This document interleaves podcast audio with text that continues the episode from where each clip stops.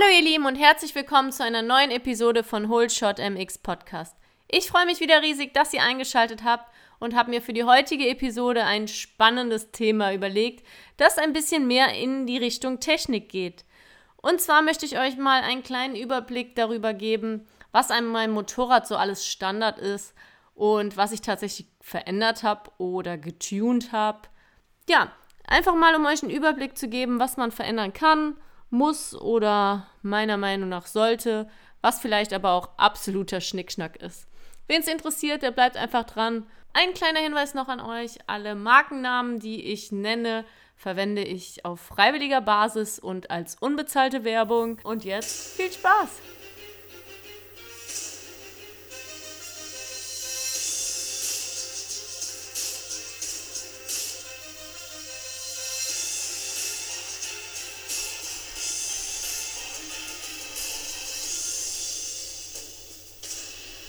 Ja, da fange ich doch einfach mal an. Ihr habt in der zweiten Episode gehört, dass ich von Suzuki zu Honda gewechselt habe. Und ich habe in der Episode euch erklärt, dass ich auch die Suzuki quasi als Standardmotorrad gefahren bin, also keine großen Veränderungen hatte und erst recht keine Veränderung im Motor. Und ja, jetzt fahre ich die Honda und will euch einfach mal sagen, was ich da so dran verändert habe, ein bisschen einen Überblick geben, was man verändern kann und sollte. Ich finde halt, man sieht heutzutage so viele Leute, da sieht das Motorrad echt aus wie ein Werksmotorrad, was natürlich auch schön ist, aber ich bin halt immer der Meinung, muss ich wirklich 300 Euro investieren in irgendwelche farbigen Schläuche und äh, einen tollen Kupplungsdeckel und das sieht alles toll aus, aber das macht ja einen wirklich einfach nicht schneller. Ähm, ich verstehe jeden, der da einfach eine Leidenschaft für hat und ähm, ist natürlich auch geil, wenn das Bike schön aussieht. Aber es gibt halt auch ein paar Dinge, die wirklich wichtig sind und da würde ich doch lieber mir das Geld sparen und mir so Dinge holen. Und ich fange einfach mal an und erzähle euch mal, was ich jetzt an meinem Bike verändert habe. Also, ich habe eine Zeit lang das Originalfahrwerk gefahren. Allerdings, ja, wiege ich ähm, knapp 55 Kilo und bin 1,65 Meter groß. Also da ist das Standardfahrwerk einfach nicht für mich so wirklich fahrbar. Also die sind meistens so ja, zwischen 70 und 80 Kilo eingestellt, so wie ich das weiß. Das ist aber jetzt auch gefährliches Halbwissen. Und ja, nachdem das Fahrwerk dann eingefahren ist, das Öl sich ein bisschen gesetzt hat und die Gabel nicht mehr ganz so neu war, haben wir dann das Fahrwerk überarbeiten lassen, beziehungsweise mein Teamchef, der Alex Karg von KMP Honda Racing, hat das gemacht. Und ja, so ist das dann ein bisschen auf mein Gewicht eingestellt worden. Hinten am Dämpfer ist äh, ein anderes Federbein reingekommen. Ein gutes Fahrwerk kann so viel kosten wie das Motorrad selber. Also da kann man wirklich unendlich viel Geld ausgeben. Aber wichtig ist halt auch, dass es auf euch abgestimmt ist. Also es nützt euch jetzt auch nichts, wenn ihr ein Kayaba-Fahrwerk kauft für boah, was weiß ich, 8000 Euro und ähm, das ist dann trotzdem nicht auf euer Gewicht und euer Motorrad eingestellt. Also von daher achtet da so ein bisschen drauf. Klar, ein Fahrwerk irgendwo überarbeiten zu lassen, ist super, aber ja, da müssen dann auch schon so Fragen kommen wie, was wiegt ihr und was fahrt ihr ungefähr für ein Tempo, damit das halt auch auf euch abgestimmt ist. Das ist auch so das, was ich sagen würde, ist das Wichtigste, weil wenn ihr euch sicher auf dem Motorrad fühlt und gut mit dem Fahrwerk klarkommt, dann werdet ihr auch schneller. Also ich sage immer, äh, die Geschwindigkeit kommt mit der Sicherheit. Ja, dann zum nächsten Punkt. Ich habe auf meinem Motorrad dann noch einen anderen Lenker drauf gehabt, also auf der Suzuki. Auf der Honda fahre ich zurzeit noch den originalen Lenker, werde aber auch da äh, mal wieder meinen alten Twinwall-Lenker ausprobieren, einfach weil der ein ganzes Stück flacher ist. Und das ist auch was, da müsst ihr euch wirklich ran testen bzw. ausprobieren, weil das ist auch so eine Gefühlssache, kann aber ganz schön viel ausmachen. Also das wäre auch was, wo ich sagen würde, okay, da kann man echt investieren und dann, ähm, ja, ist nicht nur die Art des Lenkers wichtig, sondern auch die Position. Ne? Also im Sand schiebe ich den Lenker auch ein ganzes Stück nach hinten, also zu mir hin, wenn ich auf der Sitzbank sitze und auf dem Hartboden den Lenker ein bisschen aufrechter stehen. Ja, was kann man noch verändern? Ich habe jetzt noch einen anderen Sitzbankbezug drauf, einfach weil er auch griffiger ist. Dann gibt es halt noch die Möglichkeit, die Sitzbank abzuflachen, gerade wenn man so klein ist wie ich. Mm, auf der Susi hatte ich das auch Mit der Honda komme ich aber auch so super gut klar. Also durch die andere Sitzposition gäbe es da für mich gar nicht so die Möglichkeit, die Sitzbank abzuflachen, weil ich dann die ganze Position auf dem Bike verändern würde und hinter dem Tank quasi in so ein Loch fallen würde. Deshalb haben wir das gelassen. Aber ja, irgendwie habe ich mich auch schon total dran gewöhnt und fahre auch mit der hohen Sitzbank gerne auf der Honda. Dann noch mal kurz zum Lenker. Viele haben tatsächlich auch Probleme mit den Griffgummis. Also da gibt es ja auch verschiedene Dicken und Stärken und Härten. Gerade Leute, die mit harten Armen oder so kämpfen, würde ich da auch einfach mal empfehlen, auch so banal es klingt, vielleicht mal andere Griffgummis auszuprobieren. Und im nächsten Schritt natürlich auch andere Hebel. Also auch da habe ich schon die wildesten Stories gehört mit, ja, wenn der Hebel zu dick ist, zu weit weg steht, zu weit unten und zu, zu weit oben vor allem. Achtet da darauf. Eigentlich sollte ja, das so eine Verlängerung sein. Wenn ihr die Finger auf die Kupplung bzw. Bremsarmatur legt, dann sollte euer Handgelenk nicht geknickt sein, sondern gerade nach unten zeigen, wenn ihr in der normalen Position seid und die Ellenbogen oben habt. Ist ein bisschen schwer über den Podcast zu erklären, aber ich hoffe, ihr könnt es verstehen. Dann sind wir eigentlich schon beim Punkt Tuning. Also die Aspekte bisher, das würde ich alles sagen, ist so eine Standardveränderung. Und jetzt geht es aber eigentlich schon in Richtung Tuning. Was ich zum Beispiel bei vielen Profis sehe, die, sagen wir mal, ADAC MX Masters fahren oder die WM, ist zum Beispiel eine größere Bremsscheibe.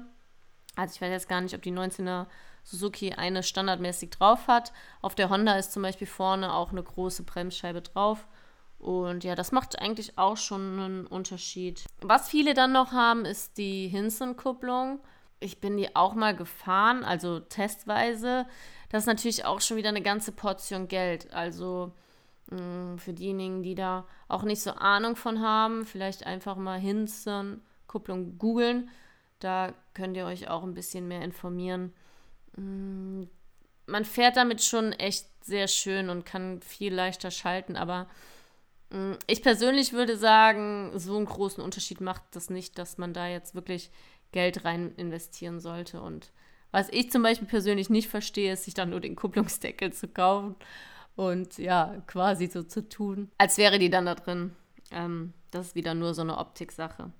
Ja, jetzt kommen wir zu einem Punkt, wo ich echt sage, das macht einen riesen Unterschied und das ist tatsächlich das Benzin, was ihr fahrt. Ähm, ich bin lange Zeit Super Plus gefahren, beziehungsweise Super. Aber ja, dann war ich mit einem Kumpel unterwegs, der einfach nur Shell V-Power dabei hatte. Und dann habe ich das auch tanken dürfen. Habe jetzt erstmal so an dem Tag gar nicht so eine Riesenveränderung gemerkt, aber als ich das nächste Mal trainieren war und wieder meinen Sprit getankt habe, wurde das Motorrad über den Tag so viel schlechter, dass ich schon fast Angst hatte, es geht kaputt. Und das hat sich dann gelegt, als ich beim nächsten Mal wieder das V-Power von Shell gekauft habe. Also das heißt Shell V-Power Racing 100. Und auch das Aral Ultimate. Also kann ich euch nur empfehlen. Es macht einen totalen Unterschied. Ihr denkt jetzt vielleicht, ich übertreibe, aber ich spreche aus meiner persönlichen Erfahrung hier und das ist tatsächlich das Geld wert. Der nächste Punkt ist der Auspuff. Also ich fahre einen HGS-Auspuff bin den auch auf der Suzuki gefahren und für mich macht das auch einen totalen Unterschied. Also ich habe auch bei HGS mal einen anderen Auspuff gefahren, auch von HGS und selbst das hat einen riesen Unterschied gemacht. Also wenn ihr sagt, okay, ich möchte ein bisschen aus dem Motorrad mehr rausholen an Power, dann würde ich euch empfehlen, einen anderen Auspuff zu kaufen. Also viele machen das ja alleine auch schon der Optik wegen, aber das ist auch sowas, wo ich sage, okay, dann nimmt die ja 400 bis, ich glaube auch das ist nach oben hin offen, ich sag mal 1000 Euro in die Hand und kauft euch einen Auspuff, wenn das nötige Kleingeld da ist. Dann gibt es noch so einen Aspekt, da ich ja technisch nicht ganz so versiert bin, weiß ich gar nicht, ob es das bei allen Motorrädern gibt. Bestimmt. Könnt ihr das Mapping noch einstellen lassen, aber auch das könnt ihr nur bei einem Händler oder ja, Menschen machen, die sich darauf spezialisiert haben. Dann könnt ihr zum Beispiel ja, die Motorleistung so einstellen, dass zum Beispiel im unteren Bereich mehr Power ist oder im oberen Bereich. Und ich sag halt immer, im oberen Bereich fahre ich so selten, weil auch wenn ich vielleicht ein bisschen schneller Motorrad fahre mittlerweile, denke ich immer noch, dass der Standardmotor völlig ausreichend ist. Viele Motorräder haben ja auch schon verschiedene Mappings am Lenker quasi zum Einstellen. Also die Honda hat da zum Beispiel auch so einen Knopf, wo man drei verschiedene Mappings einstellen kann. Und ja, manche Motorräder haben das aber nicht. Da kann man das auch manuell machen oder die Mappings auf sich selber einstellen lassen. Ich glaube, das ist eher so für den ambitionierten Rennfahrer, der sich ein Motortuning nicht leisten kann, aber trotzdem noch was verändern möchte. Da würde ich ein anderes Mapping empfehlen.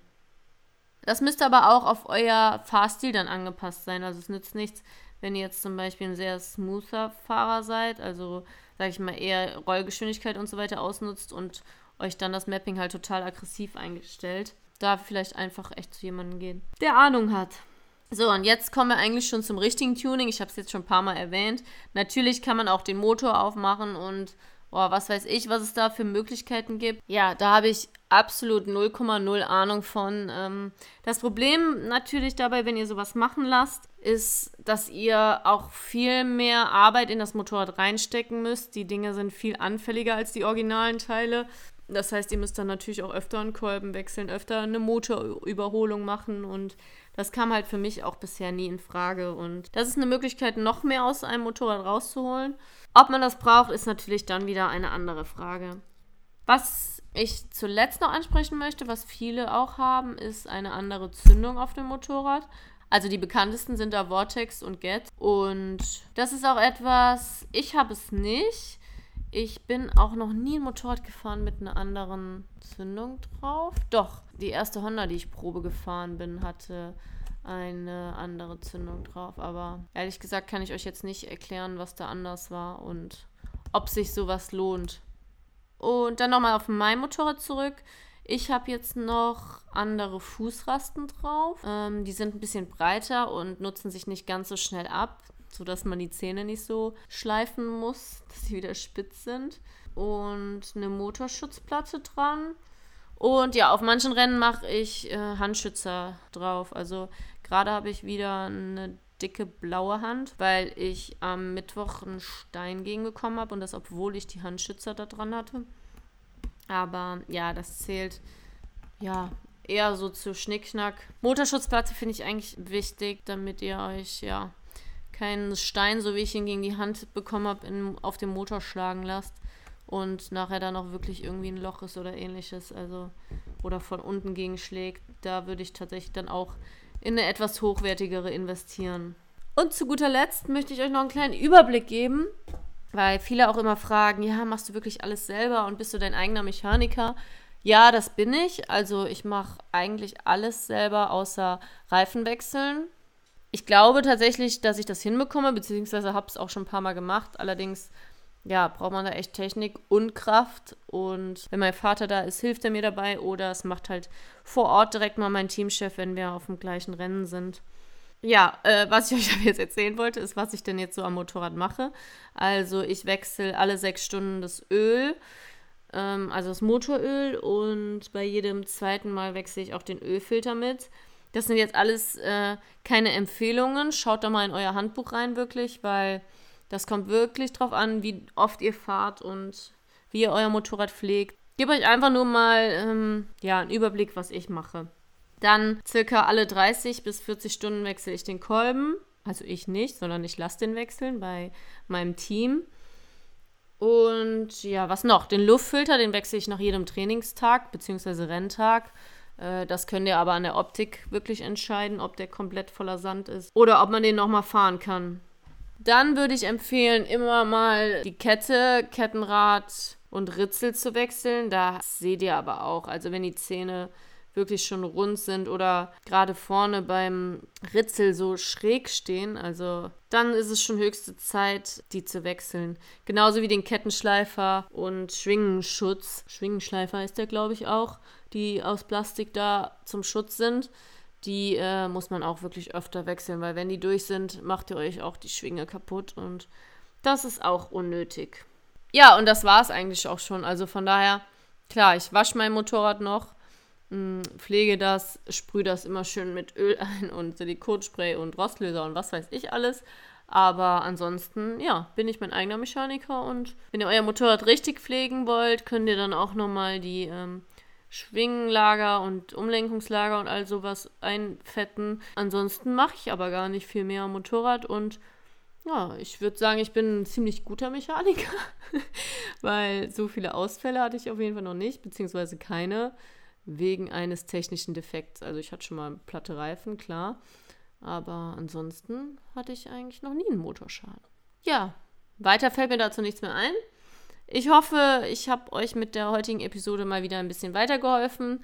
Ich verstehe jeden, der sein Bike irgendwie verschönern will. Ich habe ja auch schon im Intro gesagt, das sieht natürlich auch geil aus, aber das ist alles so ein Schnickschnack und hier einfach mal die Infos von mir, in was man wirklich mal Geld investieren kann. Und gerade so Fahrwerk, Lenker, das macht echt einiges aus, was euch wirklich viel schneller machen kann, wenn ihr da für euch das Beste gefunden habt. Und ja, probiert es einfach mal aus. Ich freue mich, dass ihr reingehört habt und wenn ihr Fragen habt oder Anregungen, Wünsche, dann schickt mir die wie immer gerne an HoldShotMX Podcast auf Facebook oder Instagram und bewertet bei Spotify und Apple iTunes. Wo auch immer ihr wollt, hinterlasst mir gerne Nachrichten und ich wünsche euch allen ein schönes Wochenende. Tatsächlich habe ich ein rennfreies Wochenende. Ich werde am Samstag trainieren fahren und gebe am Sonntag in Willensdorf nach langer Zeit nochmal einen MX Girl Only Lehrgang. Freue mich riesig auf die zehn Mädels, die da tatsächlich hinkommen und ein Mädchen hat sogar Geburtstag. Das wird richtig cool und mein Sponsor O'Neill hat da auch ein paar Dinge zur Verfügung gestellt. Ich hoffe, dass jetzt nicht alle zehn Mädels den Podcast hören und ein paar noch überrascht sind. Echt, es ist mega cool, mit so Sponsoren und Partnern zusammenzuarbeiten und ja, ich freue mich einfach auf den Tag mit den Mädels. Euch allen ein schönes Wochenende. An alle, die trainieren fahren, viel Spaß, viel Erfolg. An alle, die Rennen fahren. Ich hoffe, das Wetter hält sich. Es soll wieder ganz schön kalt werden. Aber ja, so ist es nun mal beim Autosport. Also, danke fürs Reinhören und bis zum nächsten Mal.